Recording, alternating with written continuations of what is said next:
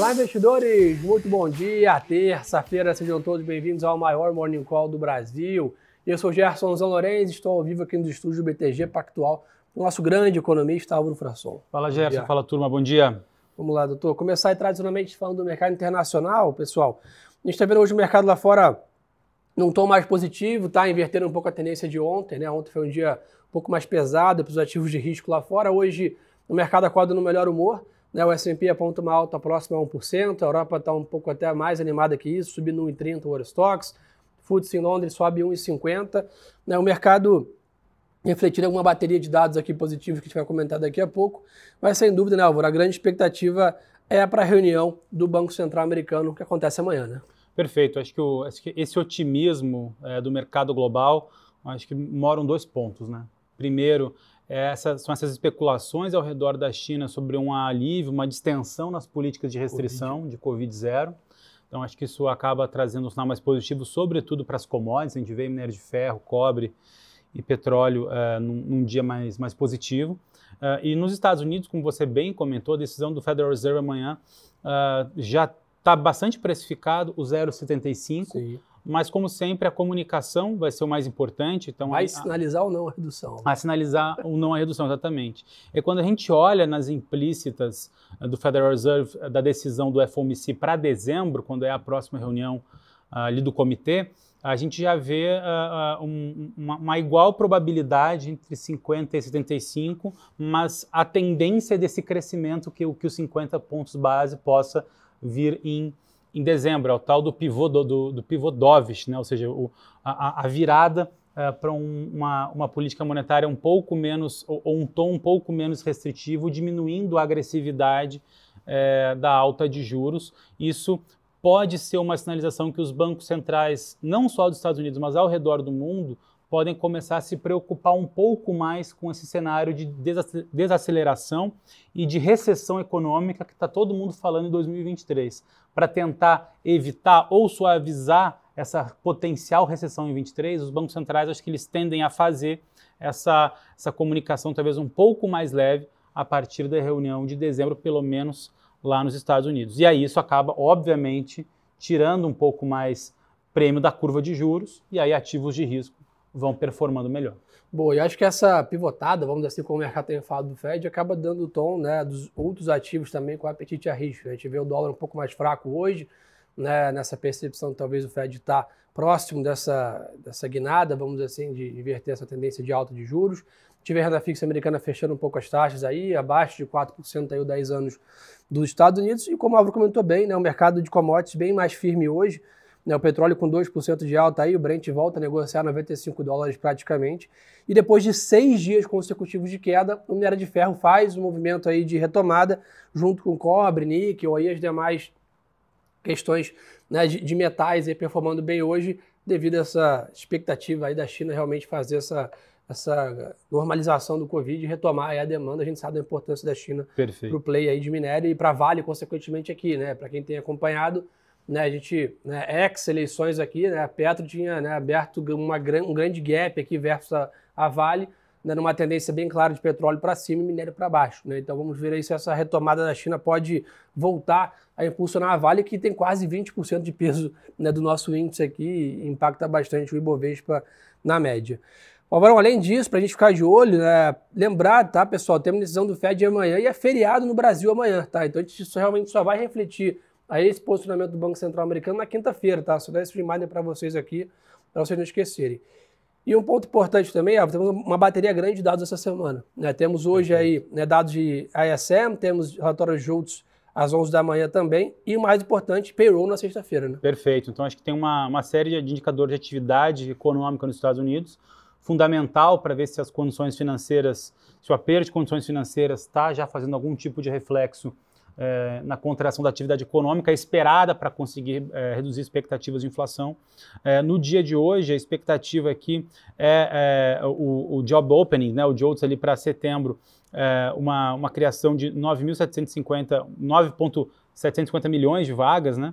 É a expectativa aí no dia de hoje. Também o ISM de outubro de manufaturas em 50 pontos, o anterior era de 50,9, lembrando que abaixo de 50 pontos já indica uma contração na atividade econômica. Boa.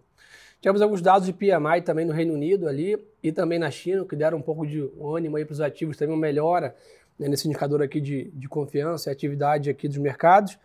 É, e sem né, esquecer de falar sobre a temporada de balanço dos Estados Unidos, que ainda está movimentando bastante. Né? Temos aí né, é, hoje resultado da Pfizer, da Uber, do Airbnb, da Sony, entre outros. Né? Então é a última grande semana da temporada de balanço americano. Tive muita volatilidade ali né, nos balanços. As big techs acabaram decepcionando em parte o mercado. Né? Isso trouxe bastante peso para o Nasdaq ali versus o, o S&P. O que a gente vem comentando aqui, né, que o setor de, de velho vem overperformando o setor de growth né, ainda nessa perspectiva, esperando talvez essa sinalização do Fed, talvez essa pivotada aí de, uma, de, uma, de um juros né, mais lento aí no, em dezembro, possa reanimar o setor de tecnologia, que sem dúvida vem sofrendo bem mais do que, a, do que o velho ali, né? Perfeito, acho que isso acontece, acho que, acho que o reflexo é, primeiro acontece sempre na curva, né? Então, uh, hoje, tanto o DXY quanto o Treasury de 10 anos estão uh, fechando, né? Estão caindo aí no dia de hoje, acho que isso pode favorecer curva aqui no Brasil também uh, em mercados emergentes, trazer um dia mais positivo para o mercado global. Bom, e falando em mercado mais positivo, tá? A gente também percebe mercado mais positivo para digital assets aí, né? Bitcoin, Ethereum, né? as demais criptomoedas aqui subindo hoje, Bitcoin flertando com 21 mil dólares ali, bem lateralizado ainda, né? Do que a gente vem comentando com vocês aqui dessa tendência.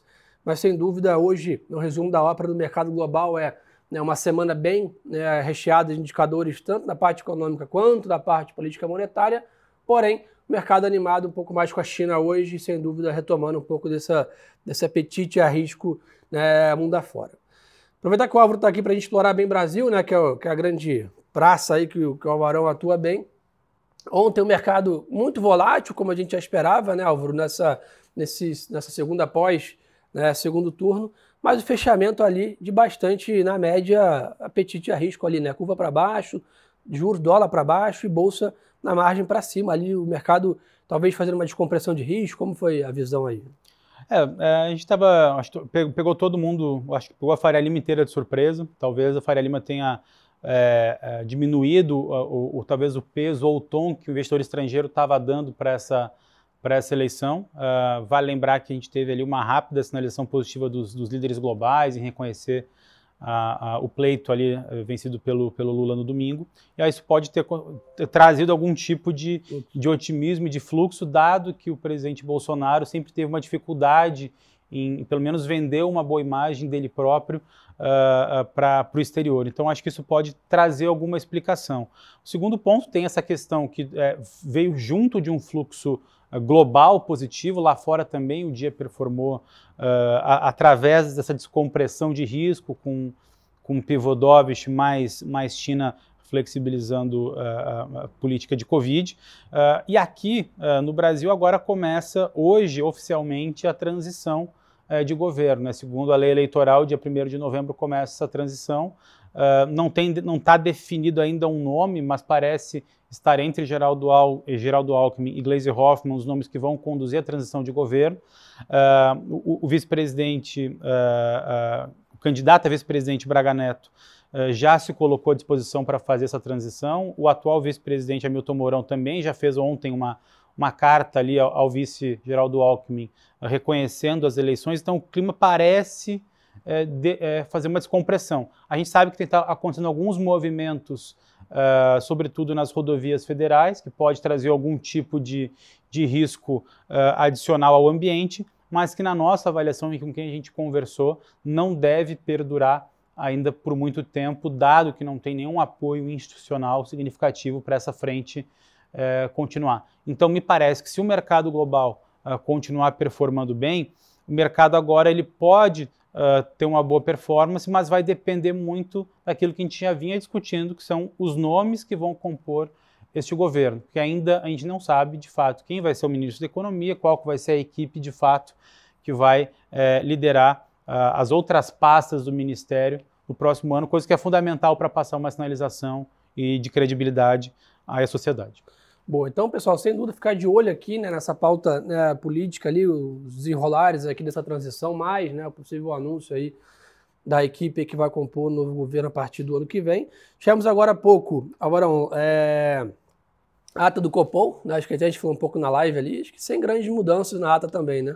Sem grandes mudanças, acho que a ata, alguns pontos a destacar foi que trouxe ali uma, onde o Copom admite uma, uma diminuição da ociosidade da economia, acho que isso conversa com, com aquilo que a gente vem trazendo em alguns comitês e algumas lives aqui do banco, de que ato do produto ele está mais alto do que todo mundo imagina, ou pelo menos que o Banco Central estava imaginando nos seus modelos anteriores, isso pressiona a expectativa de inflação e demanda juros mais altos uh, por mais tempo. O Banco Central manteve aquela postura de continuar vigilante, de enfatizar os problemas fiscais que podem uh, contaminar as expectativas de inflação, uh, mas eu acho que a leitura da ata do Copom traz pouca volatilidade à curva de juros. Acho que nesse atual momento está todo mundo preocupado mais com os riscos uh, em relação à transição de governo e, ao, e, e aos protestos que têm se colocado, uhum. do que exatamente a ata do Copom nesse momento.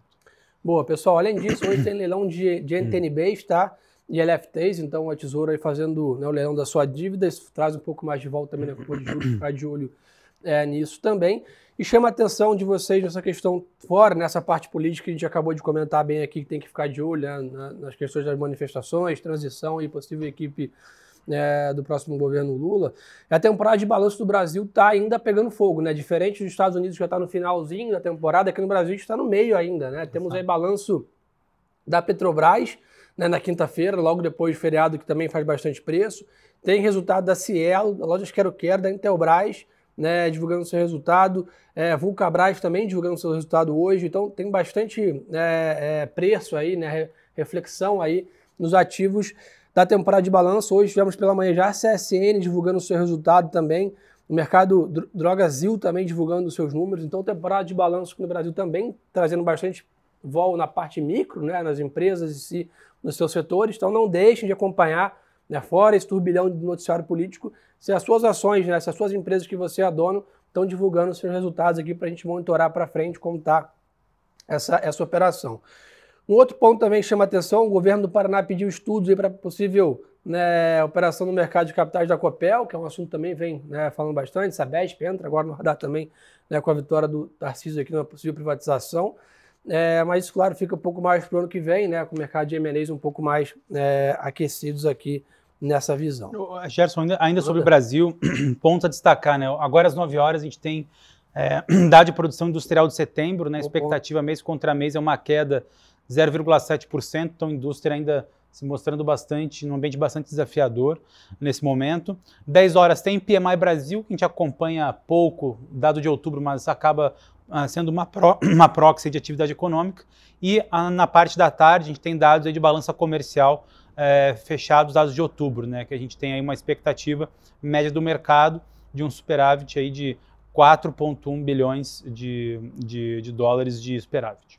Boa, teve o saldo da Prio também, tá, pessoal, que eu acabei esquecendo de comentar com você aqui, bem acima tá, do que o mercado né, esperava. Acho que as empresas de oil and gas, né, na média, também vêm divulgando né, bons resultados lá fora também. A gente viu ali a British Petroleum também divulgando bons números.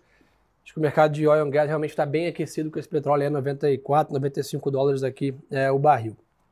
Vamos ver o que o pessoal quer saber, turma. Mandem aqui as dúvidas, as perguntas. Vamos tentar né, trazer um pouco mais de, de conteúdo, de informação aqui é, para vocês.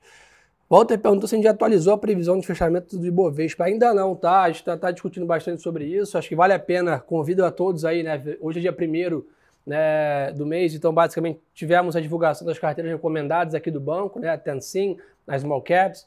Né, então, não deixe de acompanhar o que o Cadu e time lá, junto com o Bruno Lima, escreveram sobre o Ibovespa, sobre a perspectiva, ainda óbvio, né? Como o Álvaro comentou, tem muita coisa é, sobre, sobre a mesa para a gente ainda monitorar, mas vale a pena é, ficar de olho. E eu acho que o cenário de câmbio é a mesma coisa, Álvaro. Não atualizamos ou já trouxemos algum alguma alteração no cenário de câmbio? A gente não trouxe uma alteração porque ele está convergindo com o nosso cenário, que ele de 5,20 a 5,10. Né? A gente uh, já vinha há algum tempo sinalizando que depois da, das eleições haveria um, um, ambiente de menor incerteza e, portanto, de descompressão uh, de risco. Isso geralmente é bom para câmbio. Somado esse ambiente mais positivo da parte internacional, onde o DXY caiu ontem e deve continuar caindo hoje, eu acho que o real tem um dia aí uh, que atende ser positivo à frente.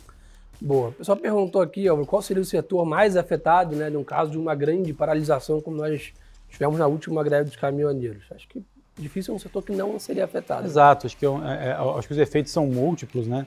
Claro que acho talvez seja mais fácil o setor que, que são menos afetados, né, como de energia, distribuição, setor bancário, talvez esses sintam menos, tecnologia, sintam menos essas, esses efeitos, mas consumo varejo, mas consumo varejo, aquele, aquele setor ligado à economia real que depende desse da trânsito, logística, né? da logística vai sofrer mais. Boa, turma. Então acho que o resumo da ópera é esse, tá? Lá fora o mercado internacional bem positivo, porém com uma agenda de indicadores elevada. Aqui no Brasil ainda bastante dúvidas parando sobre o mercado. Lembrando sobre o feriado de novo amanhã, então quem dormir posicionado hoje só zero na quinta-feira pós reunião do Banco Central Americano, então bastante cuidado aqui para quem for dormir aí no, no swing trade aqui né, com esse Fed amanhã e mercado fechado aqui no Brasil. Alvarão, obrigado pela aula de sempre. Valeu, mestre. Valeu, turma. Você aqui. Obrigado a todos pela confiança.